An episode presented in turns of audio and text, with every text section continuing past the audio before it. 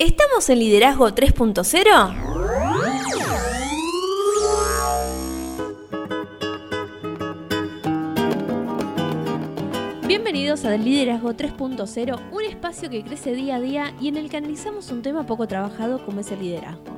Quienes conformamos este espacio comprendemos que el liderazgo es un concepto que cambia vidas y lo hacemos con el fin de agregarle valor a cada uno de ustedes, nuestros oyentes.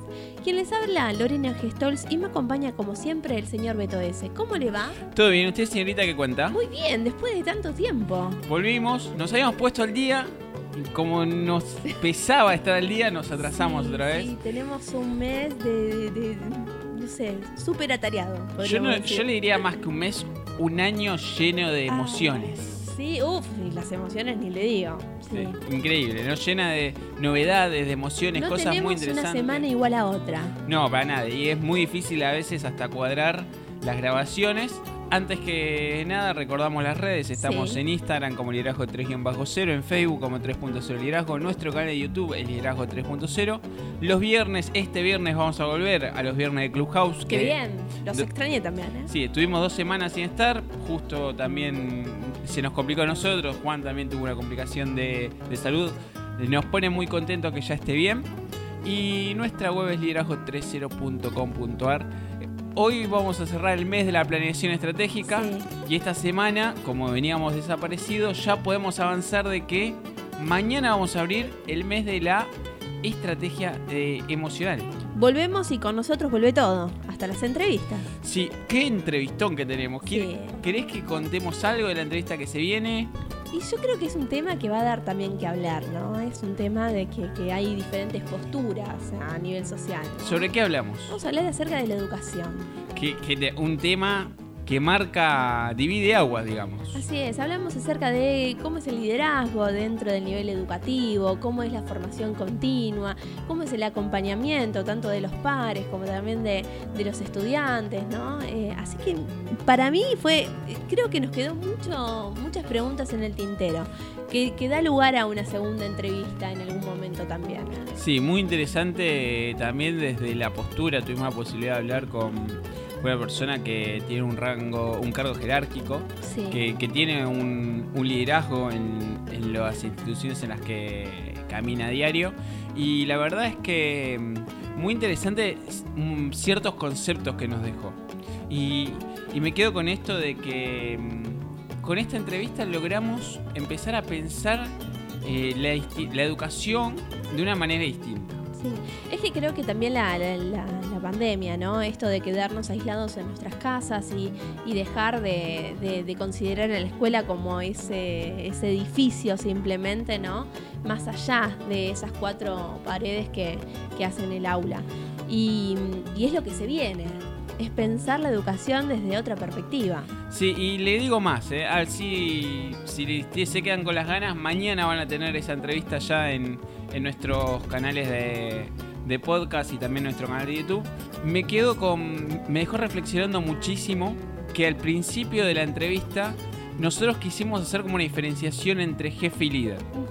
Y, y me hizo ver este tema que tanto trabajamos nosotros de una manera diferente. Eh, hablamos con Damián Josuaitis, porque no lo mencionamos a él. Eh, él nos menciona de que el ropaje de liderazgo, él lo ve como un ropaje de liderazgo, eh, es como un traje que se puede poner el jefe. Y es como una decisión de él si se lo pone o no. Y me pareció una manera brillante de, de cómo mencionarlo. Sí, a mí me, me gustó mucho cómo describió esa, esa, esa generación de confianza, ¿no? Tanto con, con sus pares como con el grupo de las familias que viene a la institución, como también del alumnado y demás. Eh, yo creo que nadie se puede perder esa, esa entrevista. No, hablamos de planificación, de motivación, hablamos un montón sobre comunicación y trabajo en equipo, eh, hablamos sobre el compromiso. Sobre legado, demás. Sobre- Y quedó un Oh. montón de cosas que fue mencionando él que nosotros no quisimos hacer mención porque si no hubiéramos tenido, no sé, dos horas. Bueno, todo esto que mencionamos y mucho más lo pueden encontrar el día de mañana de Educación 3.0, gran charla con Damián Josuaitis, pero hoy vamos a cerrar el mes de la planeación estratégica y ¿con qué eh, recordamos? ¿Me recordás qué vimos el Ya te olvidaste con tanto tiempo. Sí, no sé, pasaron como tres semanas. Sí, más o menos. Porque en el último episodio estuvimos hablando sobre la mejora continua y cómo podemos enfocarlo para el éxito organizacional. Y hoy vamos a cerrar, como dijo recién Beto, el mes de la planeación estratégica y vamos a hablar sobre la filosofía del Kaizen. Podríamos, ¿qué te parece, arrancar Sí. con una pregunta? Como siempre. ¿Cuáles son las principales ventajas del establecimiento de un programa de mejora continua en nuestro lugar de trabajo? Muy interesante esto que planteás. Y, y te digo más, pensándolo como la filosofía del Kaizen, que es la mejora continua que nace eh, en, en un país como Japón al finalizar la Segunda Guerra Mundial, un país devastado, y ellos necesitaban una filosofía que los haga levantarse, ellos estaban de rodillas, Claro. ¿no? Y, y hoy vamos a ver qué ventajas trae o por qué llevar adelante un programa de mejora continua. Te diría que las principales ventajas de la implementación del proceso de esta mejora al interior de una organización son un montón. La primera que se me viene a la mente es que esto asegura la calidad de los productos por un dominio de los procesos. Es decir, que mientras la organización dé lugar a un proceso de mejora continua permanente, va a poder garantizar la exactitud de cada uno de los procesos necesarios para la producción de bienes o la prestación de servicios. Claro. Y otra de las ventajas es el mantenimiento de los sistemas de producción. Toda organización debe adaptarse a los cambios del entorno, especialmente aquellos relacionados con la tecnología. Esto hace inevitable la actualización y la modernización de los sistemas productivos, lo que implica la capacitación permanente del personal y la evaluación constante de los métodos y de los procedimientos de trabajo. Estamos en un, en un paradigma que, o en un contexto de, que cambia todo el tiempo. Uf. Y, y la tecnología, vos decís la tecnología, ¿no? Y pienso, yo cuando era chico no tenía celular. Y hoy el celular es como, debe ser una de las herramientas más importantes que toda persona tiene. Y sí, De hecho, yo el otro día hablaba con un conocido y, y planteaba lo siguiente. Mi celular tiene toda la información que necesito para mi vida. O sea, sí. pierdo el celular y eh, está bien, existe la nube, uno puede hacer respaldo y demás, pero entro en una cefalía, por lo menos hasta conseguir un celular nuevo, que, que es increíble cómo nos hicimos dependientes de la tecnología. Pero eh, este, este último tiempo, mm, yo creo que, que reforzó esto. Por ejemplo, antes tenías una, una, una reunión físicamente. O sea, tenías que asistir a un lugar, tener la reunión. No, ahora es a, tra- es a, tra- a través de, de alguna aplicación, de alguna, de alguna plataforma, que te obligó sí o sí, en principio, a saber prender y apagar una computadora y después a cómo conectarse en esas reuniones. Porque cada una de las plataformas tiene una manera diferente. Y si no te unís, es como que tenés que salir a buscar la información por otro lado. ¿Cómo se imagina usted que hubiese sido la pandemia sin tecnología? No, un caos. Va, no sé. En otros momentos por ahí hubo pandemias y se solucionaron las cosas de otra manera. Yo creo que también es una cuestión de adaptación a cada tiempo, ¿no? Dependiendo de los recursos que cada uno tiene. Nosotros nos encontramos en una situación donde nos tuvimos que, acondicionar a la tecnología que, tenemos hoy en realidad, que por ahí ya se venía utilizando, porque en, muchos sectores la tecnología, eh, hacer una reunión con alguien, no sé, de la otra parte del mundo era usual para, algunos, para algunas empresas, pero por ahí, para el común de la gente, no. Entonces te tuviste que amoldar sí o sí. De hecho, me acuerdo que cuando hacíamos la entrevista con Gorka, que hablábamos sobre equipos virtuales en el cierre de esa entrevista, Sí. y él decía, esto de equipos virtuales es algo que se viene utilizando hace unos 10, 15 años. Claro. Y por el tema pandemia nos vimos obligados, muchísima gente se ve obligada a usarla hoy, pero es algo que realmente está hace muchísimos años que se, viene- que se está implementando, ¿no? Claro. Aparte de esto de conocer, ¿no? De, de- de generar equipos donde nunca te vas a conocer físicamente. Siempre va a ser un, un vínculo detrás de una pantalla. Es un hermoso reto y por eso es importante que haya lo- una logística interna Claro. dentro de eh, la mejora continua que se busca, porque el proceso de mejora continua tiene como uno de sus principales objetivos la medición, seguimiento y control de flujos, tanto de tiempos, movimientos y operación. Es así que el equipo de mejora continua se convierte en el responsable de que todas las actividades al interior de la organización se encuentren en perfecta sincronía.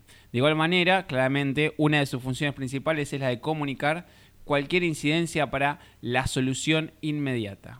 También es súper importante tener relaciones eficientes tanto con los clientes como con los proveedores. Si el equipo de mejora continua lleva a cabo su función de manera responsable y permanente, estará garantizando que las relaciones con clientes y proveedores se establezcan en un ámbito de confianza, a través del cual se pueda determinar las expectativas, las necesidades e interrelaciones reales con la finalidad de identificar aquellos puntos de prevención, mejora y cambio que aseguren la permanencia de la organización en el mercado.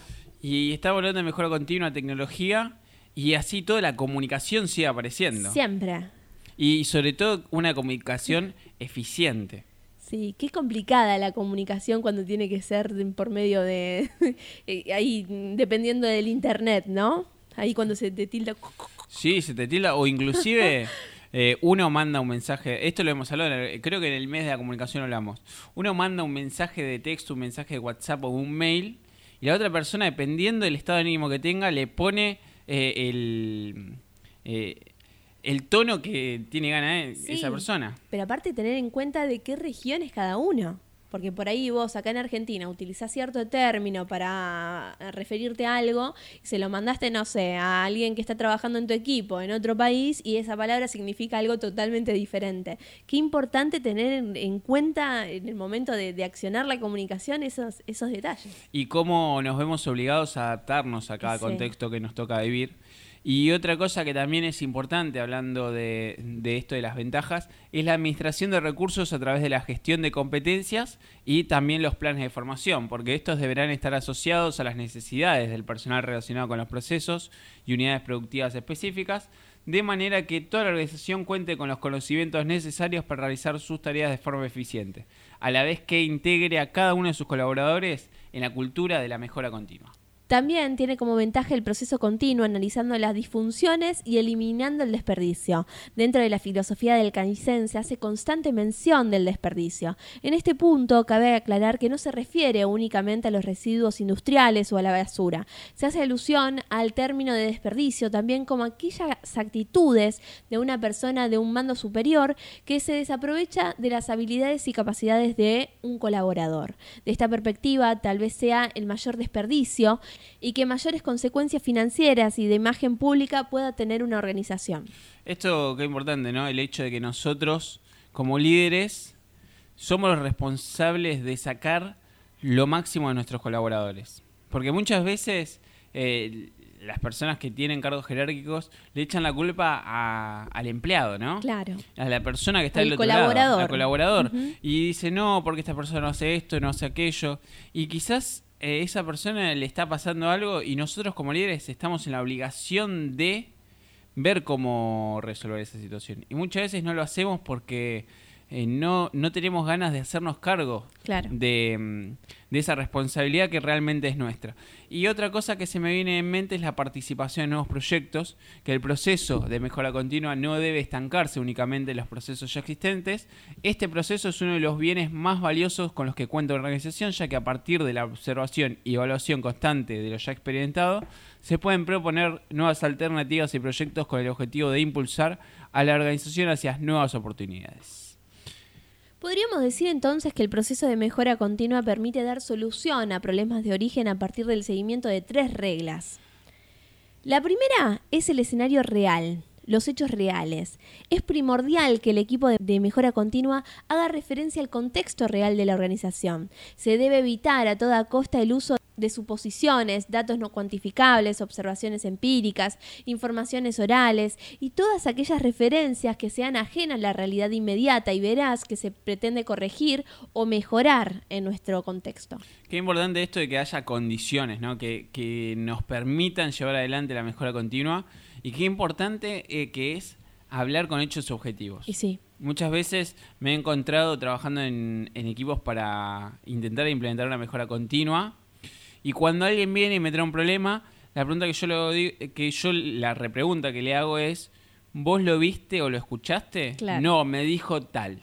No, entonces no sirve. O sea, es información que, que no es relevante en este momento. Quizás sea real lo que dijo tal. Pero mm, si uno no ve y escucha por sus propios medios, muchas veces eh, tiende a hacer más grande lo que realmente está pasando. Sí, aparte lo importante de observar ese escenario real desde una postura eh, arbitraria, ¿no? Sin tomar condiciones antes de, la observación de ese contexto. Sin lugar a dudas, sí. Muy, importante lograr ser objetivo y qué difícil que es. Eh, lograr ser objetivo. Es que nunca podemos llegar a ser totalmente objetivos porque nosotros somos seres humanos y estamos invadidos por nuestras emociones y como vos recién mencionabas, si un día de repente te pasó algo que te hace ver el mundo gris, y es muy posible que la realidad la veas gris. Exactamente, totalmente. Y otra de las condiciones que tiene este proceso es que el contenido del escenario, los materiales, las máquinas, los productos y las habilidades del personal eh, debemos entenderlas para comprender su naturaleza. Y se deben considerar todos estos elementos al momento de llevar a cabo la, verificación de la eficacia de un método o procedimiento y de otra manera, al faltar algunos de estos aspectos, claramente el proceso va a estar incompleto. La última condición del proceso de mejora continua es que los hechos reales que ocurren en el escenario real con el contenido real para estudiar las causas y consecuencias, es decir, el por qué. Este es el fin último del proceso de mejora continua, comprender las causas y los efectos de cualquier desviación o anormalidad de los procesos, de manera que puedan buscar y encontrar las alternativas más pertinentes para poder solucionar cualquier problema. Qué importante esta última condición, ¿no? Que trabaja con las dos condiciones anteriores, que habla de los hechos reales, es decir, los hechos objetivos que veníamos hablando, de un escenario objetivo que es el real, con un contenido real, que es lo que realmente está sucediendo, sin intentando ser lo más objetivo posible, como vos planteabas, y mm, para resolver los problemas, ¿no? ¿Cuál es la causa del problema? No el responsable, no. sino la causa en sí. Y, claramente si hablamos de condiciones tenemos que hablar de características de estos equipos. Y un equipo de colaboradores responsables del proyecto de mejora continua deberá estar organizado en una estructura jerárquica corta, es decir, no deben existir posiciones funcionales innecesarias, que más que ayudar entorpezcan el flujo de trabajo cotidiano. Tal como se ha mencionado, lo ideal claramente es que se conforme un equipo con experiencia multidisciplinaria.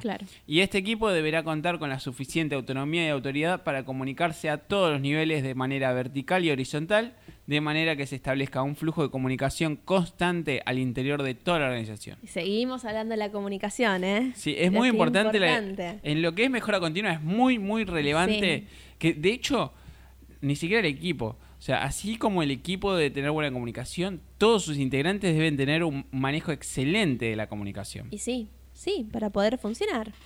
Pero podríamos decir que el personal a cargo del área de mejora continua deberá, en principio, tener los mismos objetivos y los mismos clientes y proveedores. Existen dos tipos de equipo de mejora continua. Por un lado está el equipo permanente, que está conformado por colaboradores cuya única función está relacionada con esta área y su objetivo, clientes y proveedores, representan al total de la organización. Y así como está el equipo permanente, del otro lado tenés al equipo eventual, que está conformado por colaboradores cuya principal función se desarrolla en un área específica de la organización.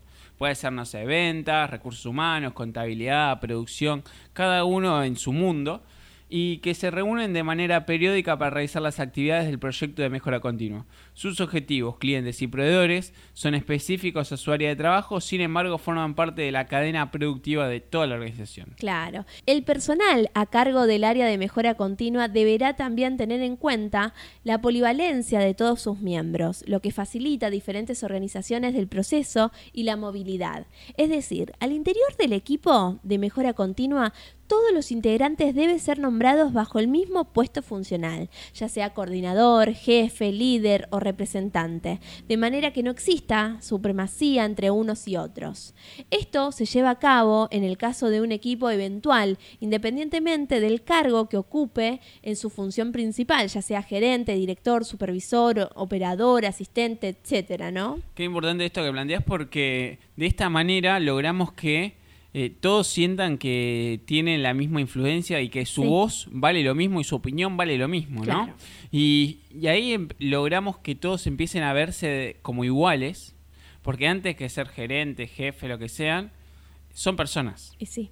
Y si están en un equipo, deberían tirar todo para el mismo lado. Aparte están todos reunidos en ese momento por la misma causa. Totalmente, que es la mejora del, de los diferentes equipos y de la organización sobre todo. Y van a salir todos beneficiados. Exacto, y si vos decidís armar un equipo eventual, es porque en realidad considerás de que cada una de las características de esas personas que integran ese equipo son funcionales al objetivo que tenés en, en mente. Exactamente. Y otra cosa muy importante es que deben ser una organización orientada a los mismos aspectos de calidad, costos, plazos y a la gestión de los recursos humanos y su desarrollo.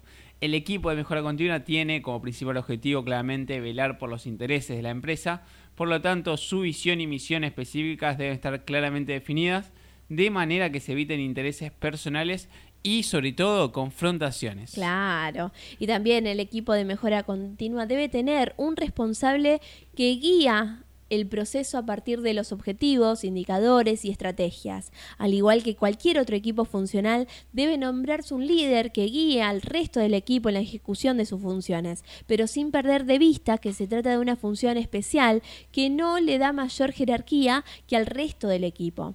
Se recomienda que la posición de liderazgo se rote de manera periódica y de acuerdo al mayor beneficio que se pueda obtener en cuanto a las experiencias de cada integrante en relación a un problema determinado. Acá más que nunca aparece el liderazgo situacional que hablamos siempre y el hecho de que, eh, dependiendo claramente, al tener personas de diferentes áreas, lo más justo sería que lleve adelante el momento cuando se trabaja en un área el que más conoce el área. Por supuesto. Sería lo más lógico del mundo, ¿no? Y otra cosa importante es que debemos analizar regularmente los resultados, porque tal como su nombre lo indica, la mejora continua debe ser un proceso constante y habitual de forma que se cuente en todo momento con los datos más recientes para facilitar la toma de decisiones para la solución de problemas, siempre enfocándonos en la solución de problemas.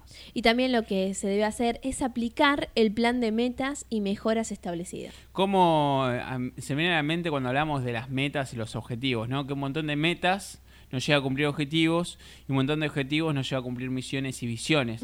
Entonces, cómo la mejora continua trabaja eh, en lo más chico que podemos encontrar, que son las metas. Claro. Un paso a la vez, todos los días hay que avanzar un poco más. Y otra de las cosas que también debemos tener en cuenta es que hay que mantener los estándares logrados por habituarse a trabajar con rigor. Y así como hablamos de la filosofía del Kaizen, claramente creo que esta idea de Kaizen ah, fue, al igual que muchos conceptos, evolucionando o tomando o o entendía de una manera diferente a medida que fue pasando el tiempo. Se, reestructuró según el contexto en el cual se intentó aplicar, podríamos decir. me parece más acertado como lo planteas vos. Sí, porque, eh, a ver, es como nos pasa a nosotros. Eh, tomamos esta teoría y la verdad que no es la misma, el mismo contexto en la cual se creó esta teoría. Entonces, tampoco, tampoco va a ser igual si lo aplicás a nivel personal o si lo aplicás a nivel grupal. Exactamente. Esto fue, como decíamos al principio, enfocado para una Japón de eh, el final de la Segunda Guerra Mundial. Y claramente no todos los contextos son tan catastróficos como, como ese. Y, y, es una filosofía que nos da la posibilidad de crecer muchísimo. Así es. Podríamos decir que a lo largo de las últimas décadas se han establecido diferentes metodologías en la implementación de la mejora continua bajo el modelo Kaizen. Entre las más destacadas que se encuentran, ¿cuál es? La primera que se me viene a la mente es la Kaizen Blitz, que fue desarrollada entre 1997 y 1999, que consiste en realizar procesos de mejora continua de manera eventual en plazos comprendidos entre 2 y 5 días, con el objetivo de encontrar cualquier desviación, anomalía o desperdicio dentro de los procesos de trabajo específicos a un área funcional. Recordemos que cuando hablamos de desperdicio no hablamos de basura, sino de eh, decisiones mal tomadas, personas que no, no logran maximizar recursos, que no le dan eh, no logran sacar el máximo recurso de sus colaboradores y demás.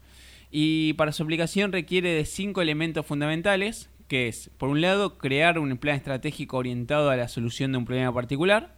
Por otro lado, claramente eh, hay que facultar a los colaboradores en la toma de decisiones, porque no podemos estar en todos lados.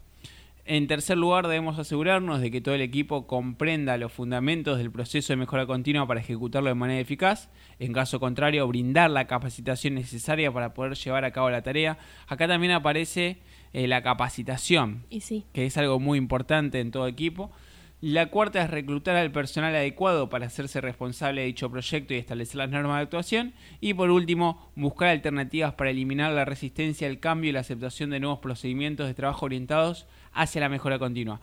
Esta es una de las formas, Claro. pero hay más. Así es. La segunda que podemos traer hoy a la mesa es eh, la conocida como Shenba Kaiser Workshops, que fue desarrollada entre el año 1995 y año 2008 y tiene como objetivo la solución de problemas a través de la mejora continua de manera inmediata y en el menor tiempo y costo posible. Para ello se deben llevar a cabo cinco etapas.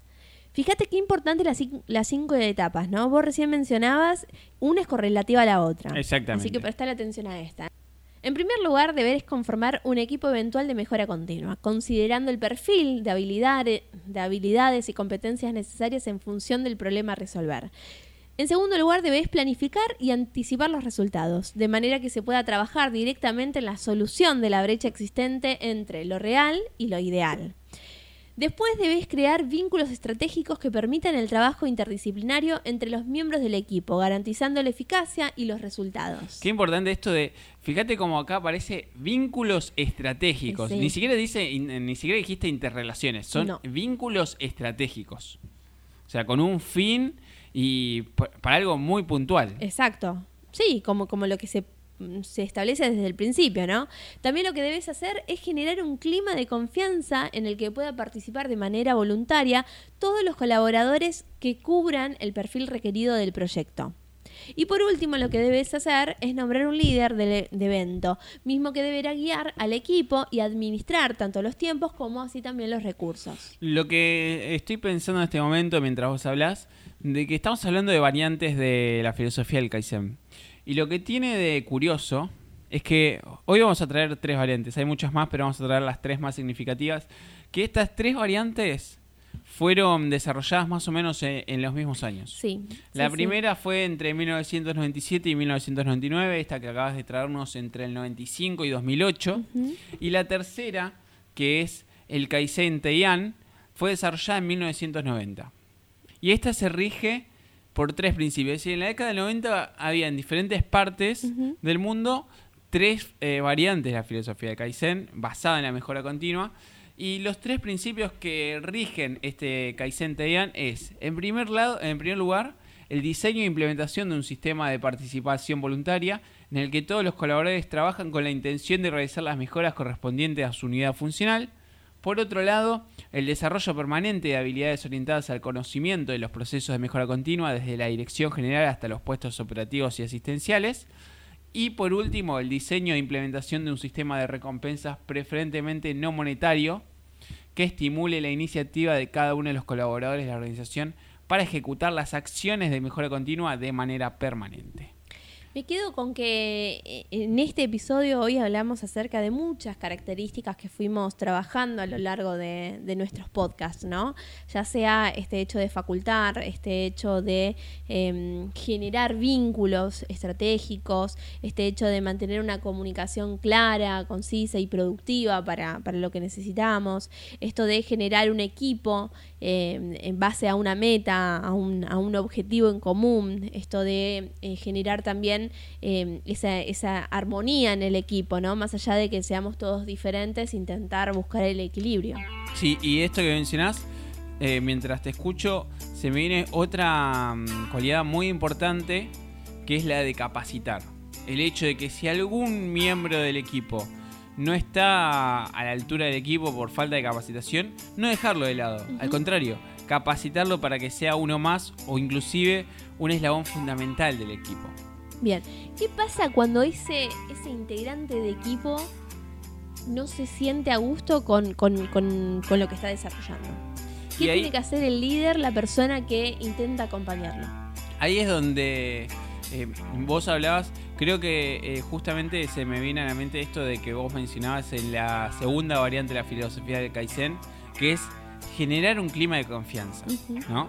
Si uno logra generar un clima de confianza, la persona que no está cómoda va a tener la confianza suficiente para comunicarlo. Entonces, de esa manera se va a lograr, si logramos que la otra persona se comunique, vamos a poder trabajar en conjunto para encontrarle eh, una salida que sea favorable a todos. Quizás haya que a esa persona no le guste el puesto en el que está eh, desempeñando. desempeñando en ese momento, pero quizás en conjunto se puede encontrar, bueno, no te desempeñes acá. ¿Qué te gustaría hacer o cómo podrías vos aportarle algo diferente al equipo? Y hasta inclusive se podría armar un puesto nuevo para esa persona. Pero yo creo que todo parte eh, desde la confianza y todo liderazgo se construye o se destruye desde la confianza. Así es. Y vos sabés que en la entrevista de mañana hablamos acerca de la confianza y de generar este compromiso en aquellas personas que por ahí le cuesta hacerse parte del equipo. Y estaríamos en lo correcto si digo que con esa entrevista vamos a abrir el mes de la estrategia emocional. Así es. Y antes de irnos recordamos que nos pueden encontrar en Instagram como Liderazgo 3.0, en Facebook como 3.0 Liderazgo, nuestro canal de YouTube que mañana va a tener la entrevista. Volvimos a estar en todos lados. Exactamente, es Liderazgo 3.0. Nuestra web es liderazgo30.com.ar que ya se va a estar restableciendo en estos días. Y estamos en Clubhouse como liderazgo 3-0. Y si les gustó el podcast, compártanlo para que podamos agregar valor a más personas. Y nos retiramos, muy contento de haber vuelto a este espacio. La verdad que me voy con una energía increíble, una gran charla tuvimos como siempre. Eh, y me retiro sin antes decirle que tengan un excelente martes mañana tengan un excelente miércoles y una gran, gran, gran semana como la que está teniendo Liderazgo 3.0. No somos muchos, no somos pocos. Pero estamos todos locos. Una hora de planificación puede ahorrarte 10 horas de trabajo. Dale Carnegie. No somos muchos, no somos pocos, pero estamos todos locos. No somos muchos, no somos pocos.